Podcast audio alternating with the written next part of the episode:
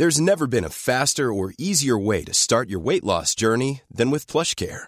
PlushCare accepts most insurance plans and gives you online access to board-certified physicians who can prescribe FDA-approved weight loss medications like Wigovi and Zepbound for those who qualify. Take charge of your health and speak with a board-certified physician about a weight loss plan that's right for you.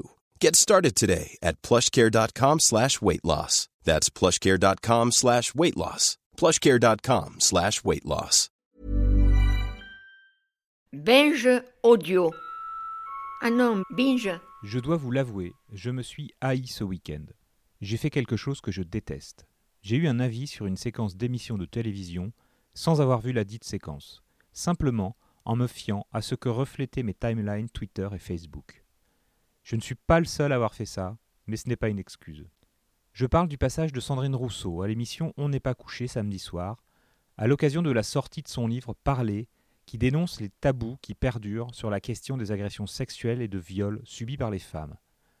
Un témoignage qui fait suite à la plainte qu'elle a déposée contre l'élu écologiste Denis Baupin, mais classée sans suite pour cause de prescription. Alors qu'est-ce qui ressort de cette séquence télé? La méchante Christine Angot a eu une réaction hystérique et elle a provoqué une altercation verbale. De son côté, Sandrine Rousseau a versé quelques larmes face à la violence de la discussion.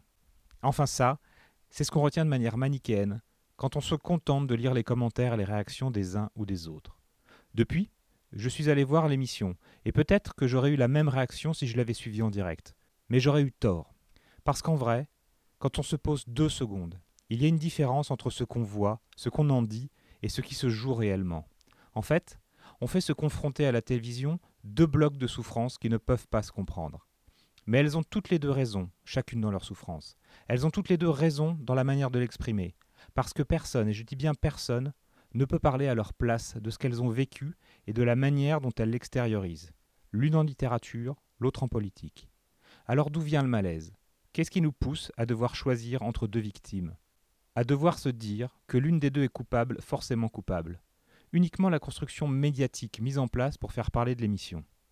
Ainsi, quelques jours avant sa diffusion, au moment de son enregistrement, on savait déjà que Christine Angot avait quitté le plateau, puis que cette esclandre avait été coupée au montage, incitant à penser qu'elle était davantage protégée que son interlocutrice. Dès lors, on provoque une confrontation qui ne peut que déboucher sur ce genre d'altercation. Et ensuite, on le rationalise dans une logique marketing. Et voilà comment on crée un monstre, qui ne sert que l'audience au détriment de l'invité, mais aussi de sa propre chroniqueuse. Et ça marche. Cette séquence a dépassé les 500 000 vues sur YouTube, quand celle sur Gérard Collomb fait un peu plus de 50 000, ou celle avec François Cluzet, 25 000 et l'émission a fait sa meilleure audience télé depuis un moment.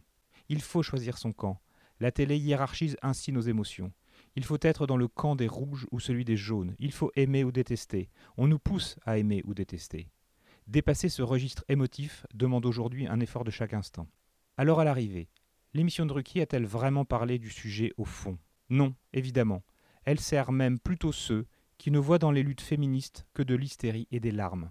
Si cette émission était censée faire avancer la cause, lutter contre les tabous, dénoncer des comportements rétrogrades, elle a raté son objectif. Mais je vous rassure, ce n'était certainement pas le cas. Tout autour de ce programme relève de la manipulation. Et il n'y a qu'une voie pour s'en sortir. Refuser cette manière de nous présenter le monde. Bloc de souffrance contre bloc de souffrance.